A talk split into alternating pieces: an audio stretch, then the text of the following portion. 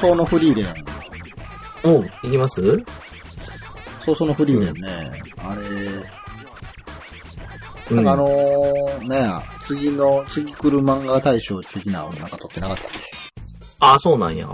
僕ね、何やったっけな？あ、そうそう、LINE 漫画で流れてきてて、あ、なんか気になってた、つうか本屋ではよく平積みされてるの見たなと思ってパッて読み出したら、あ、なんかこれ面白いなっていうか、なんかすげえっていうより、すげえ淡々としてるんじゃん、あの話そのものが。うん。なんていう表現も含めて。でなんか、あすごい不思議なテンポ感やな、とか思って読んでて、で、LINE 漫画である程度読める分まで読めたから、残りの部分は、あの、ちょっと最近、あの、あれなんよね、子供の付き添い的なやつで、あの、ネカフェとかで時間潰すことがたまにあるんで、土日とかに。うん。テストの付き添いとかで。で、その時に行ったらガッて読むみたいな感じにして、読んでて、ああ、おもろいなって、だだいたい一番新しい巻まで読んだかな？って感じかな。なんか、す、すっげえおもろいっていう感じじゃないんだけど、なんか読んでて、こ、心地よいなって感じの漫画？まあ基本的に、その設定が、あの、本来の、なんていうの、ファンタジー、フィクション物語とか、まあ、ロールプレイングゲームもそうですけど、まあ、ひ盛り上がった後の話やからね、基本的に。まあ、そうね、魔王を倒した後っていうことになってるからね。なんかその、長いエピローグを見させられてるような感じ。はいはいはい、ある。あとなんか小回りとか、小回りというか小回の運び方か。もうさ、結構その、場面、情景場面をな何コマか並べて、こう時間経過したよ、みたいなのが多いじゃん。ていうか、だったら戦闘シーンもそれじゃん、あの漫画って。うん基本的にと粛々となんかこう、記録のようにこう見せていくような感じで。なんか戦闘見せへんよね、ちゃんとね。あの、あんまりね。あの、対人間はあるけど、ボス戦とかを、なんか、戦ってました、勝ちました、みたいな感じでうん語るよね、なんか小回りが。もう不思議やなとか思いつつ。だから、そのテン、テンポ感とかコマの見せ方は4コマ漫画に近いよなって思うねんけど、あ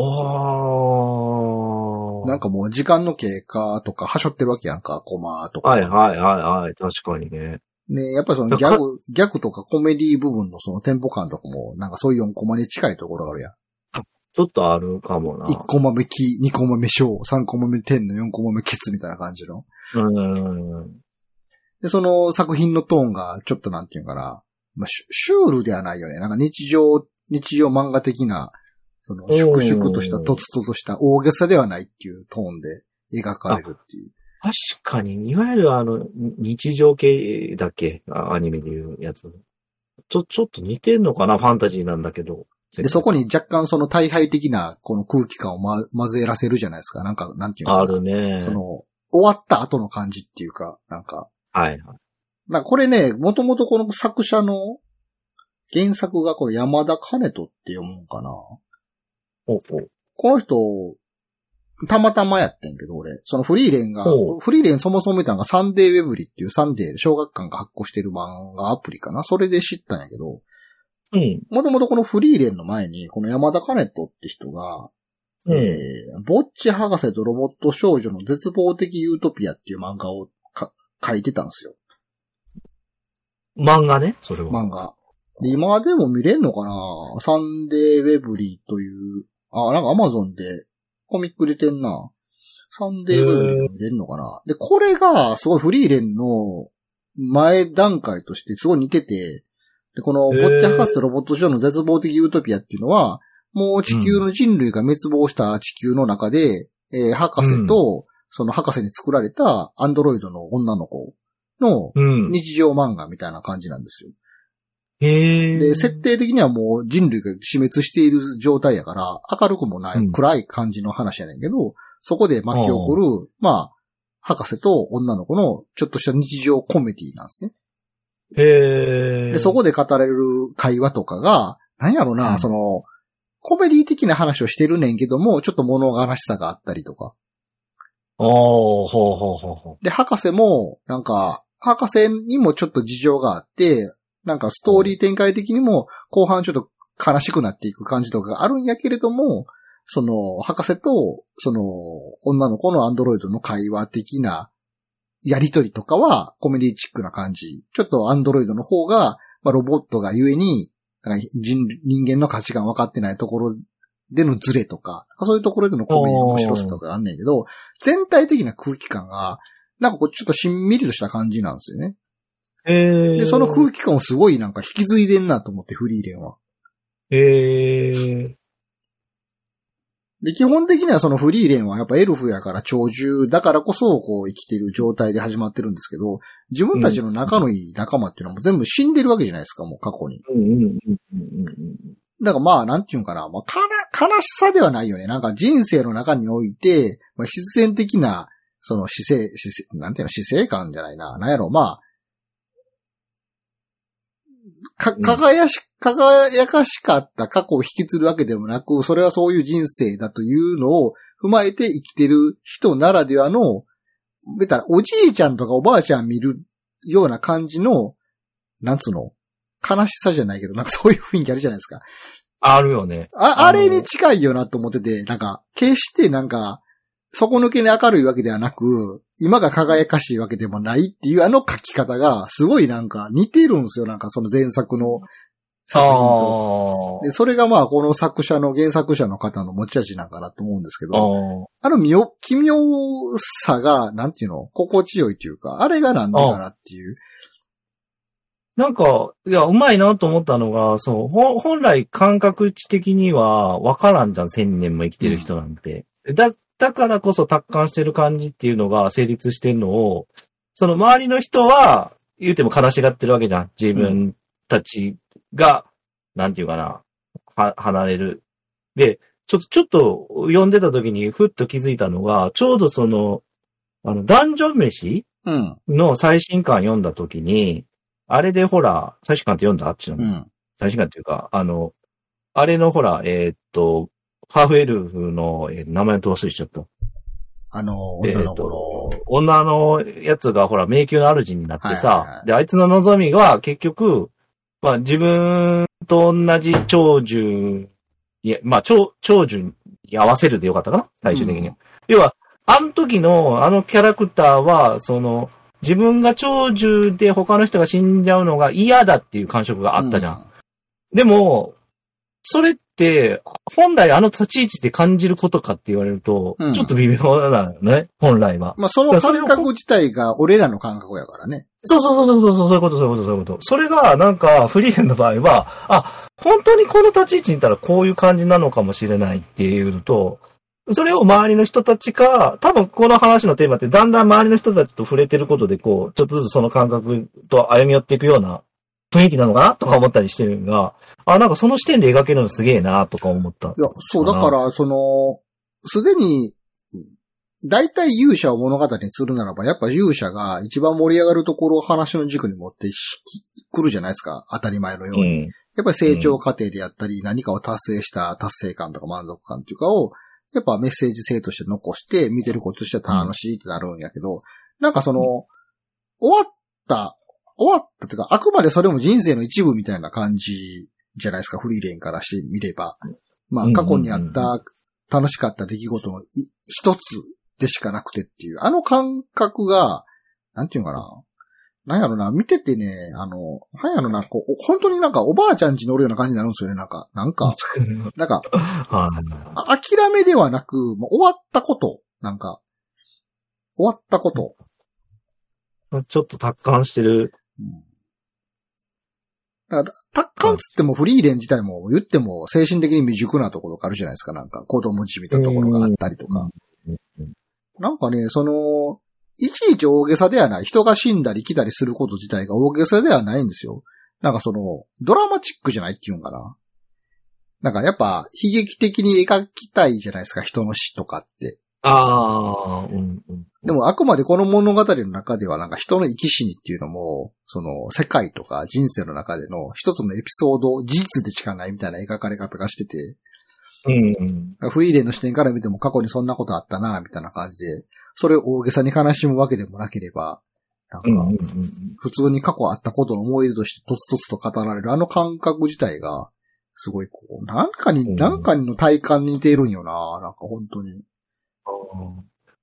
僕、あのー同じ漫画の引き出しで言うと、あの、不滅のあなたと同じところに入ってて、ああ。まあ、あっちはもうちょっと感情の起伏があるし、なんか、もうちなんだろうな、漫画らしいっていうか、バトル漫画要素みたいなのも入ってるけど、な、なんやろうね。読み応えみたいな感触としては、なんかちょっとね、同じゾーンにおるなーって。なんか俺は、なんか横浜買い出し機構とかと同じ箱なんですよ、フリーで。やっぱ日常系だな。あのー、横浜買い出し機構もあれ、もう世界が終わりかけてるっていう設定なんですね、横浜買い出し機構。はいはい。で別にだからといって人は悲観的に生きてるわけではなく、なんかうん、そういう流れの時代に生きてるんだ、我々は、みたいな感じのことを受け入れて生きているっていう感じの設定なんですけど、あうんあ、の、あの箱なんですね、なんか僕から。ああ、なるほどなうん、それもなんとなくわかりまでも別に日常系ってわけじゃないねんけどな。なんかその、やっぱりその、山の下りをこう歩いてるあの感覚の雰囲気、空気感なんですよね。うんなんか作品の中が持つ空気感が。す。うん。でもなんか最近、あ、最新回とかは知らんのか？最新刊とか。あーっと、黄金鏡の話までかな、俺見てる。ああ、じゃあもう最新刊に近いですね。なんか、ちょっとあの、ま、魔族との戦い、新たな戦いがあるのかな、みたいな匂わせが若干あるなと思う思うんで、あ、そうそう、ちょっとずつね、バトル雰囲気はなんか、出てきてたな。勇者の話が終わった後のエピローグの中でも、また新たな、なんかそういうものがあるのだろうかとか思ってしまうんやけど、どうすんのかな思って。普通にバトル系にシフトしたらそれはそれでちょっと残念やなっていう気持ちもあんねんけど、あなんか世界の謎とか言い始めると、ちょっと、ちょっと求めてるものではないなって思ってしまったりするんですけどね。ー。あの、なんやったうん。なんか、打ち漏らしてるボスがいるみたいなとこが、うん単なる設定からちょっと実際に対峙しだしたからってことでしょ？で、それはそれでこの原作者の持ち味として描いてくれれば、それはそれでまた違った感じ方になるんかもしれないですけど、当たり前のように勇者の物語にしてほしくないなっていう。ああ、そこは、大丈夫じゃねって気がする何の根拠もないけど。とはいえ、まあ悲劇的にもしてほしくないっていう。まあ大げさにしてほしくないんですよね、なんか。あとやっぱ、大げさじゃないっていうところが結構僕の中ではお気に入りポイントで。うーん。で逆に言えば、あの、周りのキャラが結構ちゃんと立ってきてるけどさ、なんか最初は下手すと、それこそその、不滅のあなたみたいに、あ、あそこも世代交代していくようなつなぎ方うんするかもって最初ちょっと思ったぐらいだったけど、なんか今はおそらく、ああ、そこの軸はそのままで行くんじゃないかなっていう気はするから、逆にそこがもしね、乗り換わるとき、なんかまた、またなんか数百年後みたいな話になったら、ちょっと怖えなって思うけどね。可能性はなくはないよね。うん。なんかそれこそなんか、その、ボスククラスとの対戦の後みたいな話。うん。普通に人死にやってもおかしくねえからな、そういう意味では。なやっぱりその、なんか人が死ぬとか、なんか魔王を倒すってエピソードに視点が当たってるわけではないような気がするんよな。なんかやっぱりその、うん受け入れとか諦めとか、何やろな、うんそっちの方がメインでみたいな。うん。なんかその達成とか、なんかそういうのじゃないよなって思うよね、なんか読んでてなんか。なんかそこを、なんやろな、なん、な、表現がしにくい。なんかその、あの、魔法のその資格のエピソードとかもあったじゃないですか。はいはい。で、あれも別に決して大げさに描かないじゃないですか、なんか。おーおーおなんか達成とかじゃないじゃないですか、ゴールが、なんか。ーそうね。結果フリーで取れてないしね。うんあの、あれでしょ？一級魔術師試験みたいなやつでしょ、はいはいはい。なんか確かに。何やろなって、なんか、表現しにくい。なんかこ、なんか、このポイントをなんか言いたいんやろなっていうのなんとなく感じるんですけど。それが何なんでやろなも、っていうのは。あの、えっと、なんかほら、迷宮？迷宮？の話だったじゃん。うん。その、自分の分身っていうかミラーみたいなのが出てくる迷宮の話。あ、あの話はちょっとらしくない気がしたってか思った、なんか、仲間とのその、共闘もそうだし、なんか話のオチの付け方も、ちょ、ちょっとなんかふ普通っちゃないけど、なんか、なんだろうね。ちょっとテンション違うなってか思ったな、あの話は。読み味が違うという。なんか新たな仲間との絆の再生とかでもないよなって思ったりするしな。うん。まあ、ちょっと気になるのは、あの、周りにいる、まあ今3人か言うてる。うん周りにいるって。なん、テンポ感とテンションが割とどれも似たり寄ったりなのは、やっぱあの人の味なのかな、そのそうい。うノリ、ノリなんでしょうね、作者の持つ。ねあの、剣士？剣士っていうか、斧持ったやつ。あ、うんあいつはもうちょっとなんか、もうちょっと暑苦しいのかと思ったら、全然そんなことないし。うん なんか、ああ、こいつもこのノリなんや、みたいな。まあ基本的にそういうコント集団みたいな見方でいいと思うけどね。そういうトーンのコントをする集団みたいな。うんあ、そうそう。だから、その後始末漫画なんですよね、なんか。ほう。ななんていうのかな、今から何かを達成するぞとか、はいはではなく、後始末をずっとしてるような漫画なんですよ、なんか。片してる、片してるような感じの。い。なるほどね。ああ、おっと始末ね、面白いな。だからその、後始末、片付けてる、片してる漫画、片してるので、か、壁とかはないんですよね、別に。うーん。乗り越えなくてはいけない壁とかなくて。うん。その乗り越えなくてはいけない壁であったとしても、それすらも後始末の一部なので、うん。そこ別に盛り上がりポイントじゃないよみたいな感じの。なんか、とう、んとつとつとこう、過去やってこれなかった後片付けを今やってますっていうのをずっと見せられてるような感じなんですよ。はい。それでよくこう、ひ引きつける魅力出せるよね。むず、めちゃくちゃむずいと思うんだけどね、うんそういうのって。なんだろうね。でも、でも、じ、実際読んでて、わあ、なんか後味いいなって、おもろいなって思ったの、もあるからな。不思議な思ったよね。で逆にこれさ、アニメ化決定したじゃん、確かね。うん。どう見せるんだろうな。あんま日常漫画的な感じの見せ方じゃないですか。なる粛々と、とつとつと。でも、まあ本当にそういう粛々ととつとつとした、なんやろ、昔のおぎやはぎの漫才みたいな、この、なんか、特に大きな大げさな盛り上がりとかがあるわけでもなく、うん。とつとつと淡々とこう、そうかーっていうような感じの、ふふっていう笑いのアニメにしないといけないとは思うんですけど。アニメとしては難しそうだなどうなんだろうなね大変そう。そう、この表現。っていうか、うーん、受けんのか？アニメに。気がするな。どうなんやろな。これ本当になんか、音声とか動きで表現するんやったら、本当に間が命やろうから、うん。そこの感覚を一つでも狂ったら、ただの寒い、なんか、ね。面白くない奴らの寒いやりとりになる可能性大よなと思って。だって実際こ、今を、僕らが話してても、なんか、こう、面白さを、こう、言語化できない感じの作品じゃん？そう。だからそういう意味ではね、やっぱ漫画ならではのところがあって、やっぱり4コマ漫画に近くて、あそうかもね。スピードの展開の仕方とか、その、行間で描かれてない部分での感じ方っていうのが、読者にすごい委ねられるわけじゃないですか。うんうんうん。感覚として。で、それって、読んでる人各個人で絶対違うわけじゃないですか、そこに関しては。でも違うからこそ読んでる個人の人たちは一番自分の最適な感覚でこの漫画読めるじゃないですか。うん。でもそれがアニメっていう表現になったら、一律この表現ですっていう感じで表現されるわけでしょ。うんそれが、見てる各個人のその感覚と違ってたら、めっちゃずれて寒いものになるよなっていう気がしますよね。これめっちゃ難易度高いよね、うんそういう。うわこれどこが作るんだ？うーんサイトはあるけど、1枚絵しかねえな、これ。うんまあそれかもうもう割り切って全然違うこの、ファンタジー系の物語的な感じの方に寄せてしまうのか。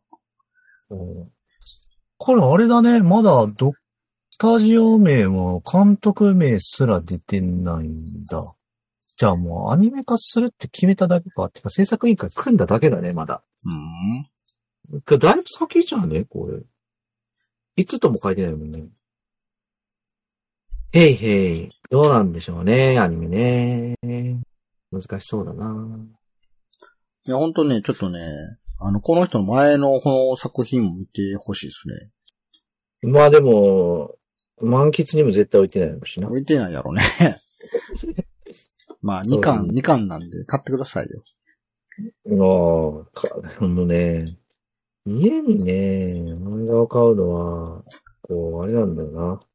今後ずっと置いとこうみたいな漫画じゃないかけど、買わなくなっちゃったからな。電子書籍で持ってますよ。あ、マジか。それはありだな。アマゾンでこれか、ぼっち博士とロボットの少女の。あれ？これって、えっと、ソースのフリーレンは絵が違う人なんだよね。うん。これは自分で書いてんねんな。ああ、ってことなんだ。作者のところに山田カネットの名前しかないから、自分で書いてるんですね。なるほど。これまさに4コマのノリやな。うんてか4コマか ?4、いや違うな。4コマじゃないけど、コマ数は4じゃないけど。なんやろね、この、なんやろ、この切、切なさ、もの、もの悲しさ。悲しくはないのよな。なんかあの感覚を、あの感覚、世界観のトーンに触れた時のあの感覚。うん。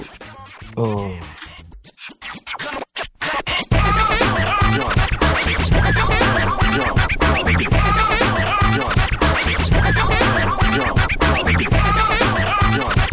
jump, jump,